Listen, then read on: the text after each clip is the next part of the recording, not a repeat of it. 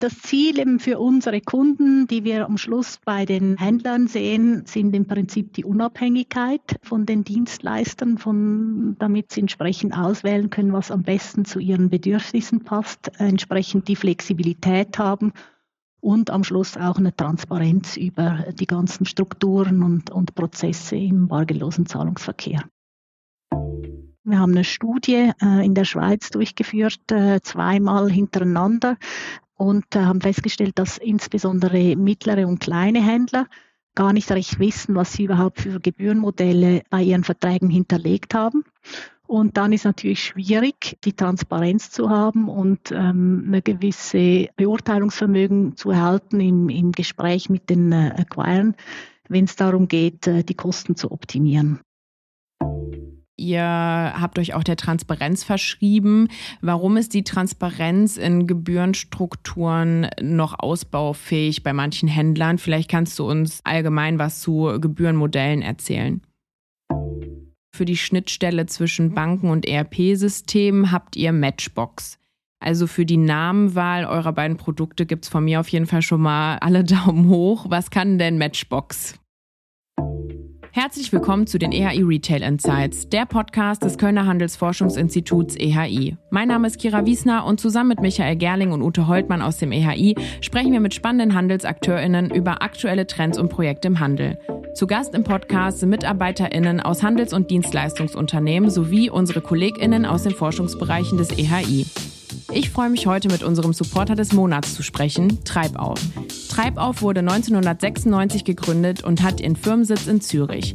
Das Unternehmen entwickelt seit über 25 Jahren ausgereifte Schnittstellensoftware, die Unternehmen die Integration, Verarbeitung und Analyse von elektronischen Zahlungen erleichtert.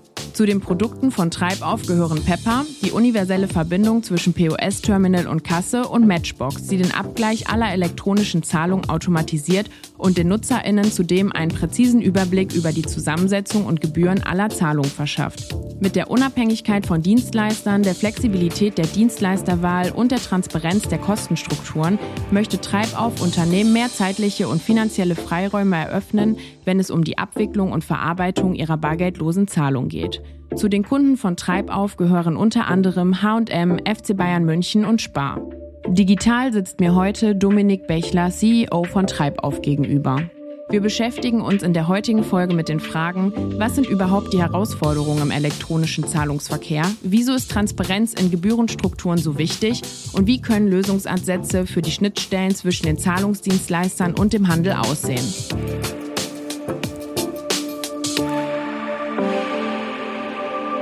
Herzlich willkommen bei den EHI Retail Insights, liebe Dominik. Hallo, Kira. Wir sehen uns ja heute digital. Freut mich, dass du mein Gast bist.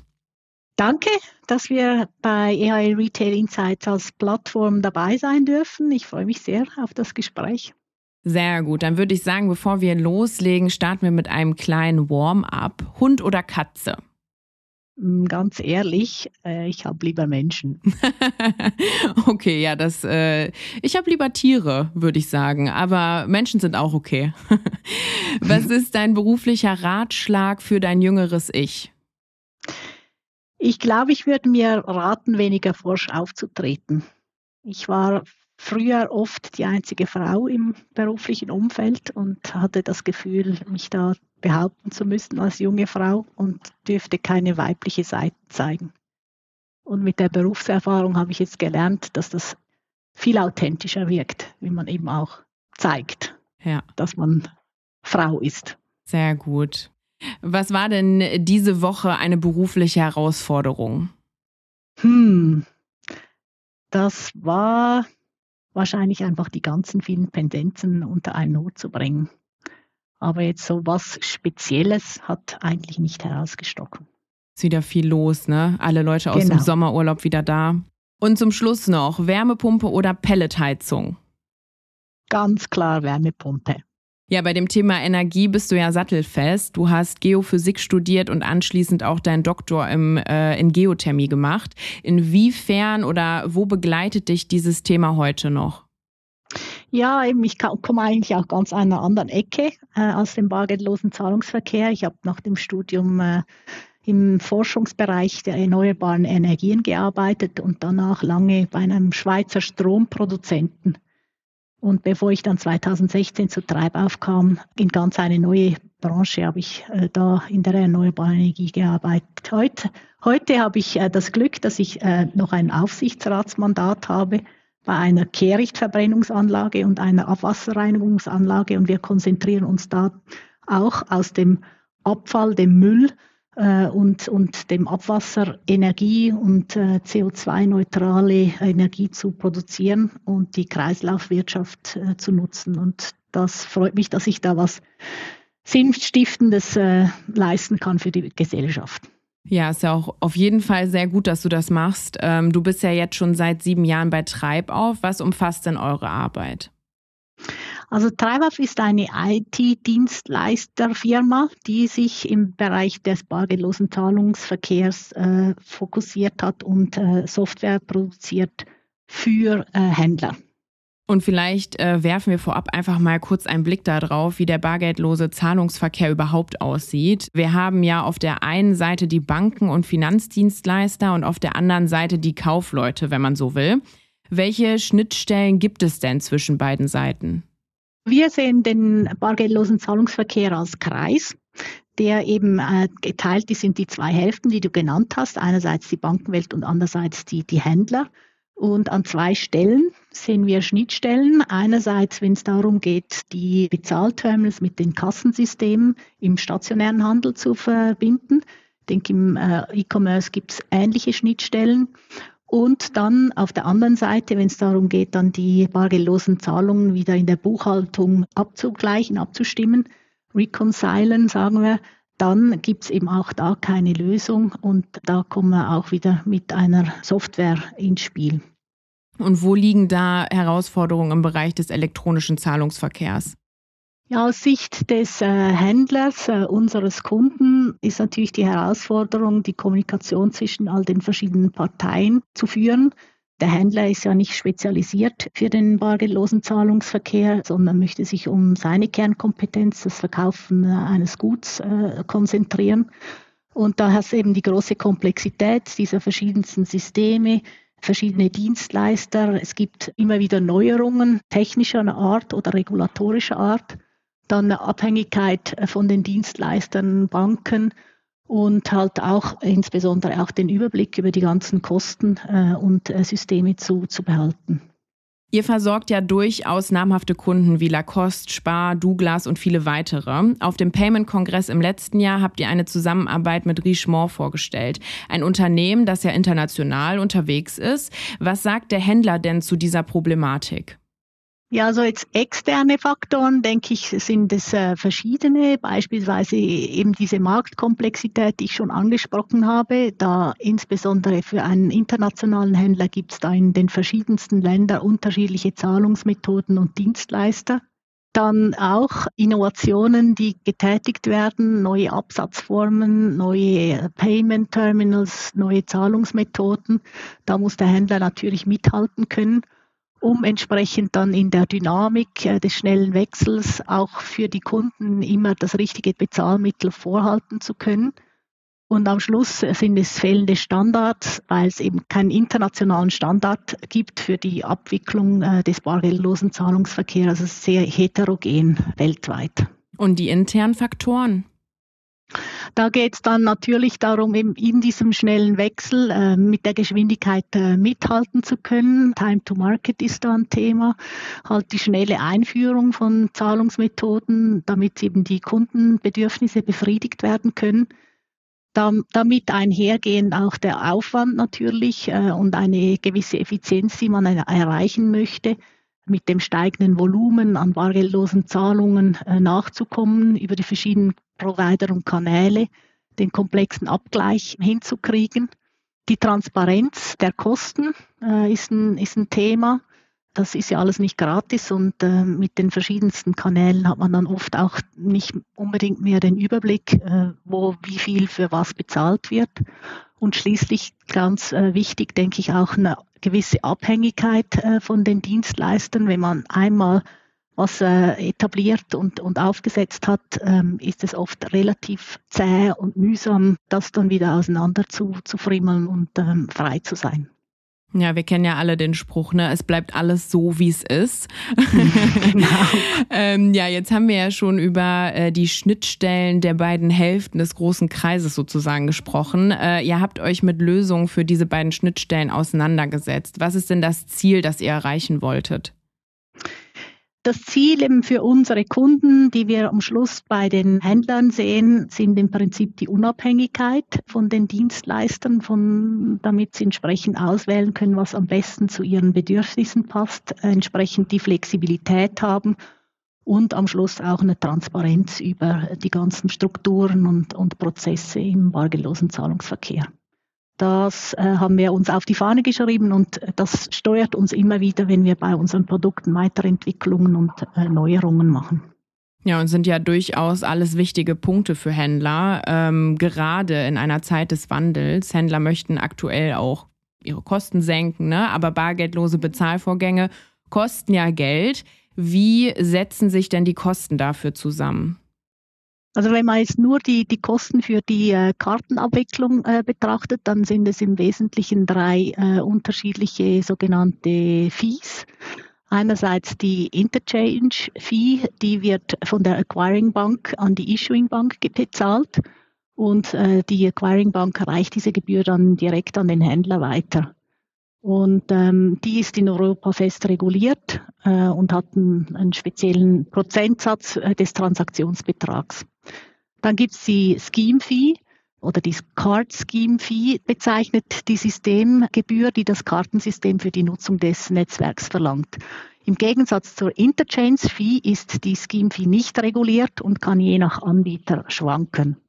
Und die letzte ähm, Komponente ist die sogenannte Acquire Marge die auch Acquire Markup genannt und bezeichnet den Aufschlag, den die Acquiring Bank als Gebühr für die Erfassung, Autorisierung und Verarbeitung von Kartentransaktionen verlangt. Also sehr, relativ komplex und, ähm, und nicht ganz einfach nachzuvollziehen. Ja, und du hast es eben schon erwähnt, ihr habt euch auch der Transparenz verschrieben. Warum ist die Transparenz in Gebührenstrukturen noch ausbaufähig bei manchen Händlern? Vielleicht kannst du uns allgemein was zu Gebührenmodellen erzählen. Mhm. Äh, eben, ich habe jetzt die verschiedenen Komponenten der Gebühren erwähnt und dazu gibt es eben auch die verschiedenen Gebührenmodelle. Namentlich gibt es Fix Rates beispielsweise oder Blended Rates oder dann Interchange und Interchange Plus Plus und je nachdem, was äh, der Acquire anbietet oder und der Händler dann wählt, sind dann die Berechnungen für die verschiedenen Komponenten unterschiedlich. Und oft, das haben wir jetzt festgestellt, wir haben eine Studie äh, in der Schweiz durchgeführt, äh, zweimal hintereinander und äh, haben festgestellt, dass insbesondere mittlere und kleine Händler gar nicht recht wissen, was sie überhaupt für Gebührenmodelle bei ihren Verträgen hinterlegt haben. Und dann ist natürlich schwierig, die Transparenz zu haben und ähm, eine gewisse Beurteilungsvermögen zu erhalten im, im Gespräch mit den äh, Acquiren, wenn es darum geht, äh, die Kosten zu optimieren. Also das heißt, zuerst müsste man eigentlich sich mit äh, dem Preismodell, den einzelnen Komponenten auseinandersetzen, bevor man dann entsprechend auch die, die Transparenz hat und die Möglichkeit dann äh, zu optimieren. Und für die Schnittstelle zwischen dem POS-Terminal und der Kasse habt ihr Pepper ins Leben gerufen. Erklär uns doch mal, wer oder was Pepper eigentlich ist. Pepper ist eine Schnittstelle, eine Software, die zwischen der Kasse und dem Terminal ins Spiel kommt. Und zwar führt sie die Kommunikation zwischen Kasse und Terminal an. Und der Vorteil von Pepper ist, dass er die Möglichkeit hat, verschiedenste sogenannte Kassenprotokolle anzusprechen. Und wenn man einmal Pepper installiert hat auf der Kasse, hat man die Möglichkeit, dann äh, unterschiedliche Terminals anzusprechen, ohne dass man diese Verbindung neu programmieren muss. Entsprechend hat man da eine, eine Unabhängigkeit von der Dienstleisterwahl, wenn man Pepper nutzt. Und welche Funktion umfasst Pepper? Ja, wir haben verschiedene Funktionen, aber im Standardfunktionsumfang ähm, im sogenannten Dachpepper, äh, Deutschland, Österreich und der Schweiz, sind die äh, wichtigsten Funktionen wie Warenbezug mit Karte, Storno, Retouren, Settlement, Belegausgabe, Recovery-Funktion, also Wiederherstellung der Daten nach Systemabbruch, ganz wichtig. Letzte Transaktion wiederholen oder letzter Beleg nochmals drucken. Das sind so die Standardfunktionalitäten, die man braucht, äh, wenn man seinem Kunden das bezahlt Bezahlen mit der Karte ermöglichen möchte. Bei Pepper sprechen wir ja von einer Standardlösung. Äh, gibt es denn Stellen, an denen Pepper individualisierbar ist? Ja, klar. Also wir haben Pepper für die Dachregion standardisiert mit den Funktionen, die ich genannt habe. Wenn ein Kunde natürlich eine Spezialfunktion äh, möchte oder für ein äh, spezielles System, dann können wir auf Basis des Pepper Frameworks diese Spezialfunktionen entsprechend äh, mit dazu programmieren den USP, nämlich eine Schnittstelle für ganz viele verschiedene Kassenschnittstellen, bleibt natürlich vorhanden. Und Pepper funktioniert für alle Kassensysteme? Ja, das ist so, solange der Pepper auf der Kasse installiert ist. Und jetzt folgt Werbung in eigener Sache. Habt ihr schon mal über eine Mitgliedschaft im EHI nachgedacht? Als Mitgliedsunternehmen im EHI seid ihr Teil unseres starken Netzwerks von 850 Unternehmen der Handelsbranche. Ihr könnt in unseren diversen Gremien mitarbeiten, kostenlos die neuesten Forschungsergebnisse erhalten und unsere Datenbanken nutzen. Das Beste daran, alle Mitarbeitenden aus deinem Unternehmen können die Vorteile einer Mitgliedschaft nutzen. Informiert euch jetzt über weitere Vorteile und werdet Mitglied unter ehi.org. Okay, im Vorgespräch hast du ja noch gesagt, dass nicht nur Händler zu euren Kunden gehören, sondern auch Kassensoftwarehersteller. Sprich, manch ein POS-System wird schon mit Pepper geliefert. Wie viele POS-Systeme haben Pepper denn bereits integriert? Das sind ungefähr 300. Äh, wir haben eine Liste bei uns auf der Webseite, wo man sehen kann, äh, wo wir wissen, dass Pepper schon integriert ist. Ähm, und ähm, da äh, kann man quasi nachschauen, was der Stand ist. Ganz genau wissen wir es nicht, weil wir oft an Situationen herantreten, wo wir erstaunt sind, dass da Pepper auch schon integriert ist. Freuen wir uns jeweils natürlich sehr. Das äh, glaube ich gern. Und wenn ich mich jetzt als Händlerin äh, für Pepper entscheide, wie lange dauert dann die Umsetzung? Das kommt darauf an, ob Pepper eben schon in der Kassensoftware integriert ist oder nicht. Wenn Pepper in der Kassensoftware integriert ist, dann ist das ein Vorteil, weil dann äh, braucht der Händler eigentlich nur die Pepper-Lizenz und äh, kann die konfigurieren und ist ähm, innerhalb eines halben Tages live. Wenn Pepper noch nicht integriert ist in der Kassensoftware, dann ist in unserer Erfahrung der Aufwand für den Kassensoftwarehersteller zwischen fünf und zehn Tagen für die Integration von diesem Stück Software in die Kasse und danach äh, ist der Händler bereit. Das steht im Gegensatz zu den eineinhalb bis drei Monaten Aufwand, wenn man die Verbindung zwischen Kasse und Terminal äh, von Grund auf programmieren muss. Und wie sieht die Umsetzung bei mobilen Kassen aus? Da sind wir jetzt dran, äh, eine neue Lösung auf den Markt zu bringen im äh, letzten Quartal von diesem Jahr. Die Lösung heißt Pepper Quick. Das ist dann eine Cloud-Lösung, wo Pepper im Prinzip mit seinen Funktionalitäten aus der Cloud oder in die Cloud verbinden kann. Okay, dann haben wir jetzt schon ein bisschen über Pepper gesprochen. für die Schnittstelle zwischen Banken und ERP-Systemen habt ihr Matchbox. Also für die Namenwahl eurer beiden Produkte gibt es von mir auf jeden Fall schon mal alle Daumen hoch. Was kann denn Matchbox? Matchbox hat zwei Funktionsbereiche. Einerseits äh, automatisiert sie den äh, Zahlungsabgleich äh, bei den bargeldlosen Zahlungen, also sprich ein, ein, ein dreifaches Matching zwischen einerseits, was hat der Kunde umgesetzt als Umsatz, sei das im stationären Handel oder im E-Commerce, dann, was hat der Zahlungsdienstleister vergütet auf Transaktionsebene? Und als drittes dann, äh, was wurde von der Bank tatsächlich vergütet? Das wird automatisch gematcht. Wenn alles passt, dann äh, gibt es Buchungssätze, die dann entsprechend ins ERP eingelesen werden können und die offenen Posten automatisch schließen. Als zweites fast ein bisschen Nebenprodukt. Wenn man die Daten bearbeitet hat, hat man dann die Statistiken über die verschiedenen Kostenstrukturen, wo wird was mit welcher Karte bezahlt und wie viel hat es gekostet. Was ich äh, vorhin gesagt habe mit den verschiedenen Gebühren, die sieht man dann entsprechend auf den einzelnen Transaktionen oder je nach Granularität, wie man es gerne äh, sehen möchte. Also einerseits automatisierter Zahlungsabgleich und andererseits Insights in die äh, Kostenstrukturen der bargeldlosen Zahlungen. Gibt es auch Nachteile bei den beiden Lösungen? Aus unserer Sicht ähm, natürlich nicht, ähm, aber aus Sicht des Händlers stoßen wir oft an die Themen wie, ja, dann haben wir noch einen Dritten im Spiel, das sind doch mehr Kosten. Ja, äh, wir sind ein weiterer Dienstleister und es ist nicht äh, umsonst, aber mit eben der ähm, Flexibilität dieser Lösung ist eben der Mehrwert, die Unabhängigkeit und die Flexibilität für, für die Händler und ähm, als Resultat auch die Transparenz über die, über die Kosten. Aus unserer Sicht Mehrwert als die Mehrkosten und äh, ein Dritter im Spiel unter dem Strich. Okay, und warum sollte ich mich als Händlerin für Pepper oder für Matchbox oder sogar beides entscheiden? Einmal mehr äh, bin ich der Meinung, diese Unabhängigkeit, Flexibilität und Transparenz, die unsere Produkte bringen, sind, äh, glaube ich, der wichtigste Grund. Wie gesagt, was läuft, das läuft. Glaube ich, hast du schon schön gesagt. Das, das ähm, wird so ein bisschen umgestoßen damit. Ja. Es äh, ist auch so, dass man als Händler dann eben kein Team extra braucht für die Wartung der Schnittstellen und äh, man ist immer aktuell. Das, das habe ich auch erläutert. Das dreht sich immer. Die Technologie ändert, die Regularien äh, erneuern sich und äh, wir kümmern uns um, um die Wartung und der äh, Händler kann sich in seiner Kernkompetenz ähm, betätigen.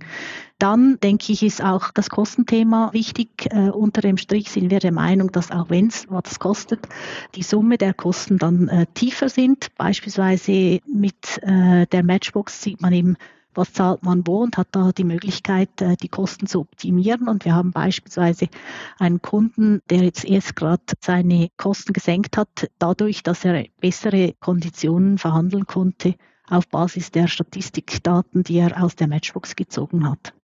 Ja, dann danke ich dir, dass du heute mein Gast warst und äh, uns in die bargeldlose Welt mitgenommen hast wenn ich das nächste Mal an der Kasse stehe, denke ich nochmal darüber nach, wie umfangreich eigentlich meine Transaktion so ist.